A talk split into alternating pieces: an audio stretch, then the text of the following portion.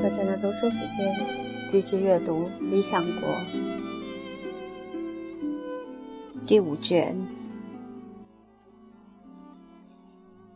苏，那么在破坏希腊人土地、烧毁希腊人房屋方面呢？你的士兵应该如何对待敌人？哥，我想听听你的看法。苏，我认为他们不该破坏希腊人的土地和房屋。而应只是毁掉他们当年的收成，你想知道为什么吗？哥，当然。苏，在我看来，这就像内讧和战争两个词语分别代表不同事物一样，一者是对内的自己人间的冲突，一者是对外的敌我之间的冲突。哥，是的，这么说很正确。苏，那么考虑一下下面的说法是否正确？希腊种族就像希腊人与希腊人的关系而言，他们是内部的自家人的；就希腊人与蛮族之间的关系而言，是外部的敌我的。哥，正确。苏，那么当希腊人与蛮族作战，或蛮族向希腊人发起进攻，我们说这是战争，他们彼此间是敌人；而当希腊人与希腊人之间发生冲突，我们会说，希腊民族不幸患病，被分裂成两部分，他们之间的冲突属于内讧。哥，我同意你的看法。苏，那么研究一下我们所说的内讧问题吧。内讧发生，一个城邦一分为二，相互破坏土地，烧毁房屋，生灵涂炭，惨烈至极。这可见各方都不是真正热爱这个城邦。否则，他们怎么会这样蹂躏自己的祖国？然而，如果胜利者仅限于掠夺对手的收成，则表明他们存有停止内讧、恢复和平的信念，行为还是适度的，可以理解。哥，这种态度远比上一种做法文明。苏，那么你所建立的城邦如何呢？是一个希腊式的城邦吗？哥，不得不如此啊。苏。那么，他的子民不是善良、文明的人吗？哥，是的，他们是。苏，那么他们不热爱希腊人吗？他们不将希腊人视为自己人，共享相同的宗教信仰吗？哥，会的，事实上的确如此。苏，那么他们之间无论出现何种纷争，都彼此承认是内讧，而拒绝采用战争的说法。哥，是的，他们不会使用战争的说法。苏，所以虽然他们之间起了争执，但他们还是希望能和解。哥，当然。苏，那么他们会惩戒、改造对手，而不是奴役、毁灭。他们是教导者，而非敌人。哥，对。苏。那么，作为希腊人，他们不会毁灭希腊人或烧毁对手的房屋，他们也不会认为所有的居民、男人、女人、孩子是他们的敌人，而只是将少数引发冲突者视为对手。他们唯一的目的是向引发冲突的责任方施以惩罚。哥，我同意，我们的子民应该这样对待他们的敌人。但他们对待蛮族，应像目前希腊人对待希腊人那样。苏，那么我们要不要给我们的保卫者制定这样的法律？不应掠夺希腊人，也不应烧毁希腊人的房屋。哥，是的，我们应该制定这样的法律。让我们假设这一法律以及之前所说的都是对的。但是，苏格拉底。如果让你继续谈论类似的话题，你永远都不会记得你说这些是为了说明什么问题。这个问题是我们描述的这样一种国家是否可能实现？如果可能，又该怎样做？我承认，如果你构想的国家能够实现，它会是非常理想的。我甚至可以补充你没有提到的那些好处：人们不离不弃，彼此以兄弟、父辈、儿辈相称。在战争中将无敌于天下。如果女人也加入战争，或者与男人并肩作战，或者作为后方，或者为了恐吓敌人，或者为了提供支持，我认为这会使军队无往不胜。我还看到你没有提及的种种平时在国内的好处，这些益处我都承认。如果这种国家能够实现的话，还有其他数不清的好处，你不必再细说了。让我们说服自己相信，这样的国家是可以实现的，并说明如何能够实现。其他的我们暂且放在一边。苏，突然之间，你对我展开了进攻，对我的犹豫毫不留情。或许你没有意识到，我刚刚避免了前面两个大浪，你现在又掀起了三者中最大的一个浪头，直击向我。等你了解了情况，你一定会体谅我，并意识到我有理由犹豫担心，因为我们的这个论题是矛盾的。哥，你越是这样说，我们越是不能让你不做解释就离开。你必须告诉我们，这样的国家如何能实现？不要再拖延了，苏。那么，首先要记得，是对正义与不正义的本质的探究将我们带到这里的。哥，是的。那又怎样呢？苏不，没什么。然而，如果我们弄清了正义的本质，我们是否应该期待正义的人和正义本身毫无差别呢？他们应该本质上完全相同吗？或者，只要他能够尽量接近正义，表现出的正义比别人多，我们就满意了呢？哥，是的，尽量接近正义，我们就满意了。苏，所以。我们探求正义和不正义的本质，以及一个完全正义的人和一个完全不正义的人各是什么样的。假定这种人存在，是为了建立一个样板。我们认为，通过研究他们的幸福与否，我们也能判断我们的幸与不幸。与他们最像的人将和他们的命运相同，但我们这样做并不是要说明这种人是否存在。哥，你说的对，苏。那么，你是否认为一个画家画出了最美的男子，一切都画得恰到好处，但不能证明这样的男子存在？这个画家就是一个次等的画家。哥，不，我不能这样认为。苏，那么我们这里的情况呢？我们不是试图建立一个好城邦的榜样吗？哥，当然是。不。所以，如果我们不能证明能够建立一个我们描述的那种城邦，我们的讨论就不令人满意吗？哥，不是，素，这就是事实。但如果为了使你高兴，我们必须说明如何建立这种城邦，你必须对我承认，说明是为了相同的目的。哥，什么目的？素，说过就一定要做到，这可能吗？或者？在领会真理方面，做到的总要比说的少。即使有人不这样认为，你同意吗？哥，我同意。素，那么不要强迫我说明如何按我们描述的建立这样的城邦。相反，如果我们能够发现一个城邦接近于我们所描述的那种城邦，你就必须承认我们已经知晓了该如何建立它。你对此还不满意吗？我自己是觉得满意了，哥，我也一样。苏，那么接下来我们应该做的就是弄清现在的城邦都做了哪些不好的事情，阻止他们成为我们描述的样子。需要多么小的改变，就能使城邦变成我们描述的样子？只要一项改变，或者两项，或其他数量最少的改变，影响面越小越好，哥。绝对是的，素。那么，我认为有一项改变可以促成它。当然，这一改变既不小也不容易，但却是可行的。哥，它是什么？苏，我现在已经要面对那个最大的浪头了。然而，我必须讲下去，即使把我淹没在讥笑、蔑视的浪潮中，我也愿意。所以，听我讲下去。哥，讲吧。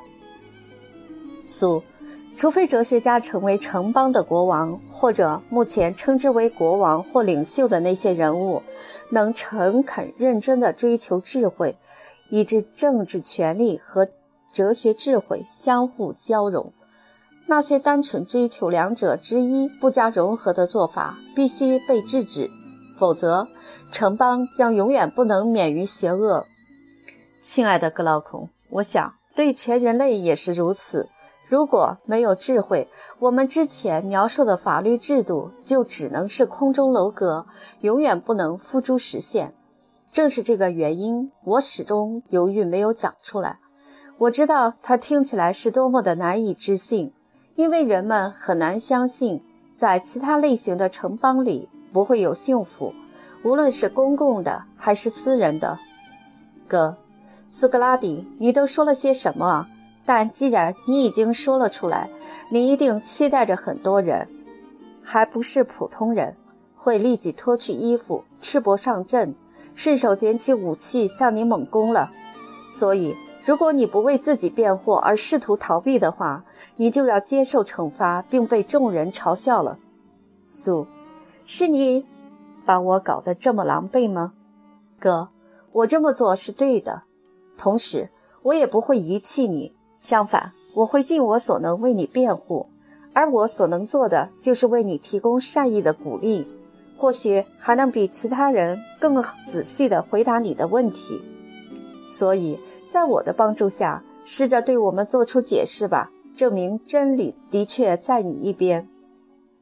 苏，我会解释的，尤其是有你在一旁帮忙。如果我们能避免你所说的众人的攻击，我认为我们需要明确界定应该由哪种哲学家出面统治。一旦明确界定了，我们就可以为自己辩护，说某些人天生适合担任哲学领袖。统治城邦，而其余的人不适合从事这一工作，只能追随统治者的领导。哥，现在就是进行界定的时机了。苏，那么来吧，跟随我，看看是否能得出合理的解释。哥，开始吧。苏，我是否需要提醒你，或你是否记得，当我们说某人热爱某事物，如果形容恰当的话，很显然。他不是只爱其中的某一部分而不爱其余部分，相反，他是热爱那一事物的全部。哥，看来你得提醒我了，我根本不记得这一点了。苏，我没想到你会这么说。格劳孔，一个真正有激情的爱者永远不应忘记，所有正值风华正茂的少年都会引起他爱的激情，似乎一切值得他注意并热爱。你对美少年的反应不是这样的吗？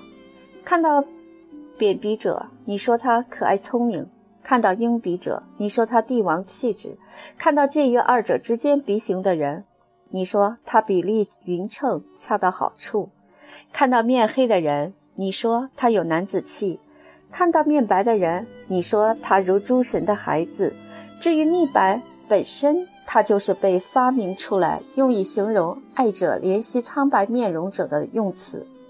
总之，只要是在后起之秀者身上，你就没有什么优点会漏掉而不加称赞，没有什么缺点不可以包含。哥，如果你一定要坚持让我充当你所谓的有激情的爱者，为了便于论证起见，我愿意充当。苏，那么爱酒者呢？你难道没有发现他们的表现是相同的吗？他们不是寻找各种借口放纵自己，沉溺于每一种美酒吗？哥，他们是的，事实上的确如此。苏，并且你也注意到了。我想，如果爱荣誉者不做将军，他们就做中尉；如果得不到重要人物的尊敬，他们就满足于被不重要的人以及次等的人尊敬。既然荣誉是他们所追求的，哥，是的，正是如此。苏，那么你是否赞同这一观点？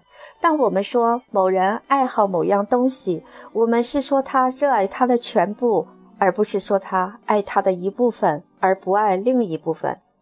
哥，对，是爱他的全部。苏，那么关于哲学家，我们也可以这样说：他爱智慧。不是爱智慧的某一部分，而是爱智慧的全部。哥，是的，苏。所以，如果某人对学习很挑剔，特别是如果他还很年轻，不知道什么有用，什么没用，我们就不会说他爱学习或者爱智慧。就像我们不会说某个对食物挑剔的人是饥饿的、有食欲的，或者。爱食者一样。哥，对我们不会这样说。苏，但是某个准备好涉猎各种学问、热爱学习、不知厌倦的人，我们就会把他称为爱智者或哲学家，不是吗？哥，在这种情况下，很多奇怪的人都可被视为哲学家了。我的意思是，所有爱看的人，因为爱学习，都被包括在内了；所有爱听的人，也不在少数，也被包括在哲学家的范围里了。这类人永远不愿出席严肃的讨论，或在这方面花费时间。然而，他们的耳朵仿佛被合唱会预定了一般，一到九神节，跑去参加所有的合唱会，无论是在城里还是在乡下。他们从不错过任何一场。我们也会说，这些人以及其他类似事物和琐碎记忆的追随者都是哲学家吗？苏，当然不会，但他们有点像哲学家。哥，那么你认为谁才是真正的哲学家？苏，那些热爱真理的人。哥，这无疑是对的，但这到底是指什么？苏，解释给别人听是不容易的。但是你，我想你会同意下面的说法，哥，什么说法？苏，即美是丑的反面，它们是两样东西。哥，当然。苏，既然它们是两样东西，那么每一个就是一样东西。哥，这也对。苏，那么相同的论述也适用于正义、不正义、善与恶，以及所有类似的概念。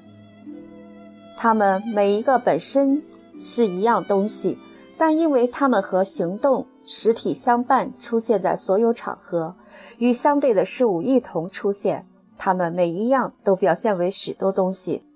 哥，对，苏，那么这就是我做出区分的基础。一边是你刚才说的那些爱看者、爱听者、实干者，另一边是我们正在谈论的唯一能被称为哲学家的人。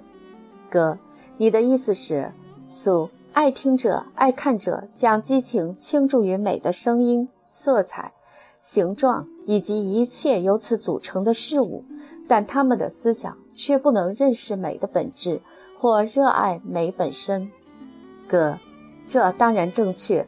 素，另一方面，那些能接近美本身、看到美本身者，不是很少吗？哥，是很少。素，那么。那些相信美的事物而不相信美本身的人呢？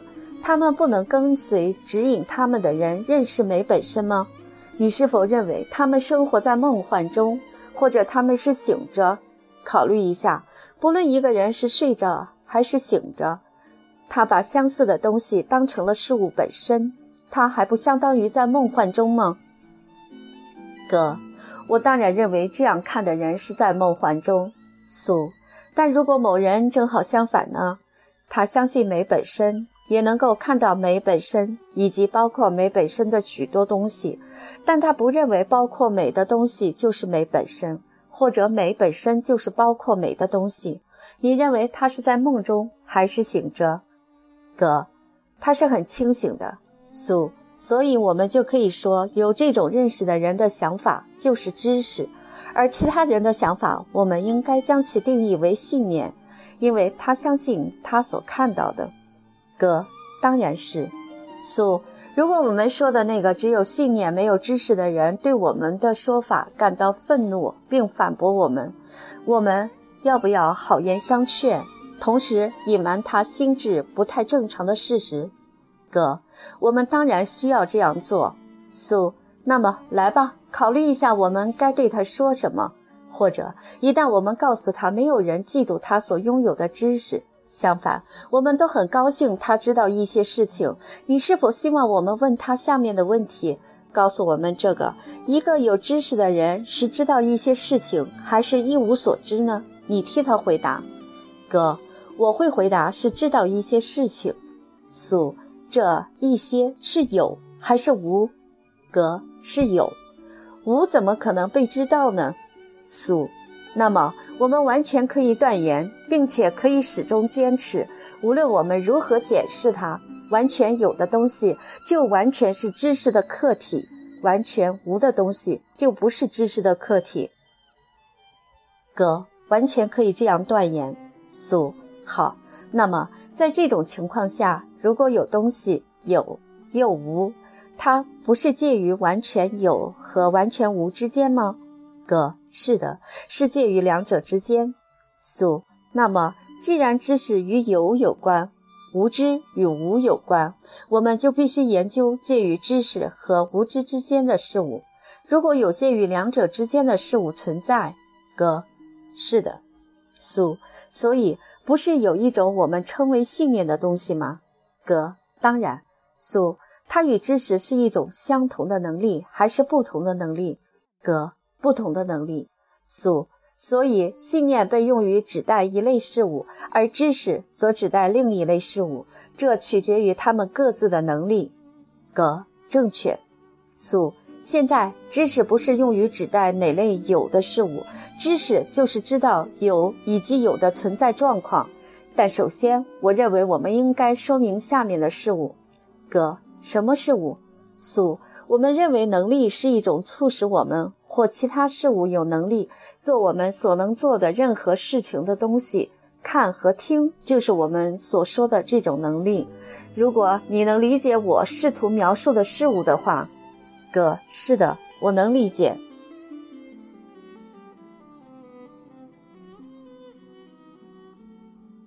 苏，那么听听我对他们的看法吧。我看不到能力的颜色，它也没有形状。也没有其他事物所具有的各种特征，以及其他我认为能使它们区别于其他事物的特点。就能力而言，我唯一能考虑的就是它与什么有关，以及它是做什么的。而且正是基于此，我称每种能力为它本身，与同样的事情有关，完成同样的事情，我们就称为同一能力。与不同的事情有关，并完成不同的事情，我们称为不同的能力。你呢？你怎么看？哥，和你一样。苏，那么我的好朋友，言归正传，你是否认为知识本身是一种能力，或者你把它归为其他类？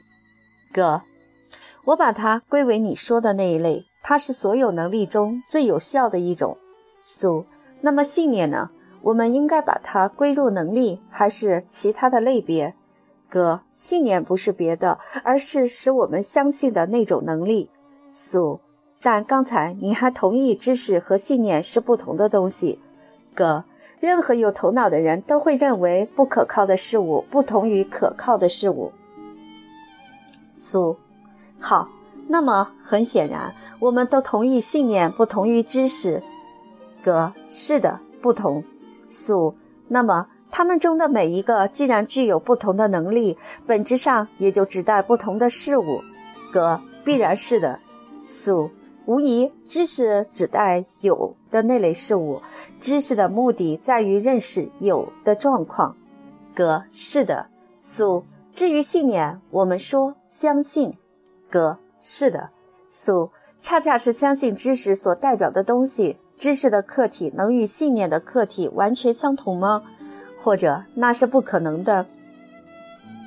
个那是不可能的。鉴于我们已经达成一致的内容，如果不同的能力本质上关乎不同的事物，而信念和知识都是能力，除了我们所说的它们分别是不同的能力，由此就可以得出结论说，知识的客体和信念的客体不可能相同。苏。那么，如果有是知识的客体，那么信念的客体必然是其他的东西。哥，是的，必然是其他的东西。素，那么信念是否会相信不是的东西，或者相信不是是不可能的？考虑一下，相信者会使他的信念与某事相关吗？或者相信无是否可能？哥，不，这是不可能的。素。事实上，确实有某些事情是相信者所相信的。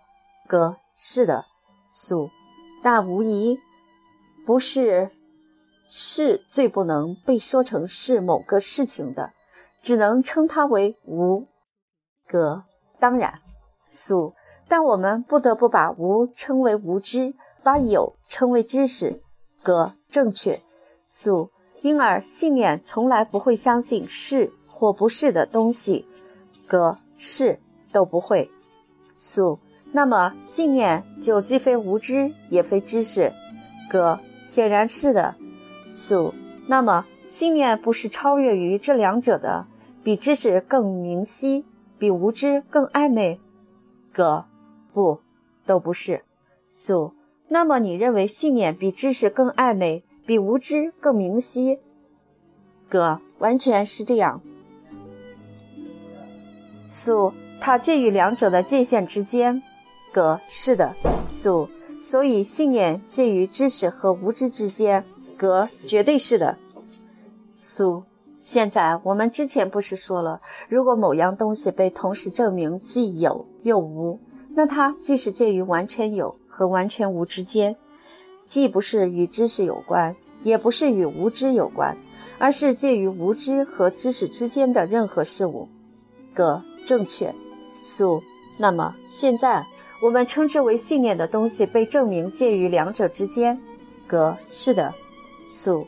那么很显然。剩下来要我们做的就是去寻找，既是是，又是不是，不能被正确的称为完全一种或另一种的东西。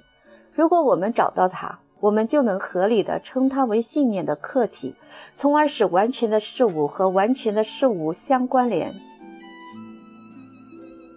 使介于两者之间的事物与介于两者之间的事物相关联，不是吗？哥，是的。素，现在所有的原则已经确立了。我想让他答复我：这个杰出的伙伴不相信有美本身，不不相信有永远不变的美本身，而只相信有很多美的事物。我的意思是，那个无法忍受有人说美是一件事物，正义也是，以及其他事物本身也是一件事物的爱看者。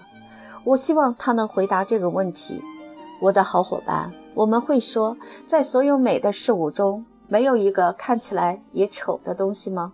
或者，正义者看起来不会像不正义者吗？或者，任何有信仰的人不会看起来像无信仰的人吗？哥，会的。相反，不可避免的，他们看起来会既美又丑。你问的其他事情也是如此。苏，那么。那些是一样东西双倍的东西呢？它们不会显得比另一样东西的一半还少吗？哥，会的。苏，那么我们说大小、轻重的各种事物，不会被大看作小，小看作大，轻看作重，重看作轻吗？哥，会的。每样事物都可以被说成这样。素，那么。是不是这许多事物中的每一样都可以被说成是这样的，而不是某人所说的那样的呢？哥，不，他们就像人们在宴会上听到的那些难题，或者小孩猜的那种谜语，那个关于太监用某样东西打蝙蝠，蝙蝠停在什么东西上的谜语。这些事物太模糊不清，人们不可能将其理解为确切的是或确切的不是。或者两者都是，或者两者都不是。素，那么你知道对此应该怎么办吗？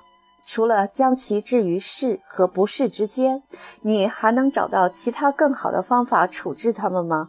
无疑，不可能找到比不存在更暗的地方，使之更不实在；也不可能找到比存在更明朗的地方，使之更实在。哥，这绝对正确。苏，所以。看来，我们现在终于发现，大多数人对于美和其他事物的传统观念都介于不是和完全是之间。哥，我们是这样的，苏，并且我们之前已经达成一致：如果某事物被证明是这样的，它就会被称为是信念的客体，而非知识的客体，一种游离的、被介于两者之间的能力所控制的介于两者之间的客体。哥。我们确实说了，苏。那么，至于那些看到许多美的事物，但是看不到美本身的人，是不能跟随那些指引他们的人发现美本身的。同样，对于正义和其他事物也是如此。他们不能看到正义和其他事物本身。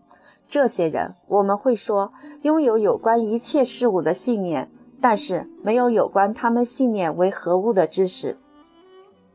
哥，我们不得不这样说。苏。另一方面，对于那些能看到每一事物本身，以及看清事物永恒不变属性的人们，我们该说些什么呢？我们不会说他们是有知识的，而不仅是拥有信念的吗？哥，我们不得不这样说。苏，那么我们是否应说，这些人全心的爱着知识指代的事物，而其他人则专注于信念所指代的事物？我们没有忘记，不是吗？后者热爱并关注于美的声音、颜色以及类似的事物，但却无法忍受美本身也是一件事物的看法。哥，我们没有忘记苏。那么，我们是否会冒犯他们？如果我们称他们为爱信念者，而不是称他们为爱智者、爱知识者？如果我们这样称呼他们，他们会对我们生气吗？哥，如果他们接受了我的建议，他们就不会生气了。对真理生气是与非凡的法律不相容的。所，所以那些全心热爱事物本身的人，我们必须称他们为爱智者，而非爱信念者。哥，绝对正确。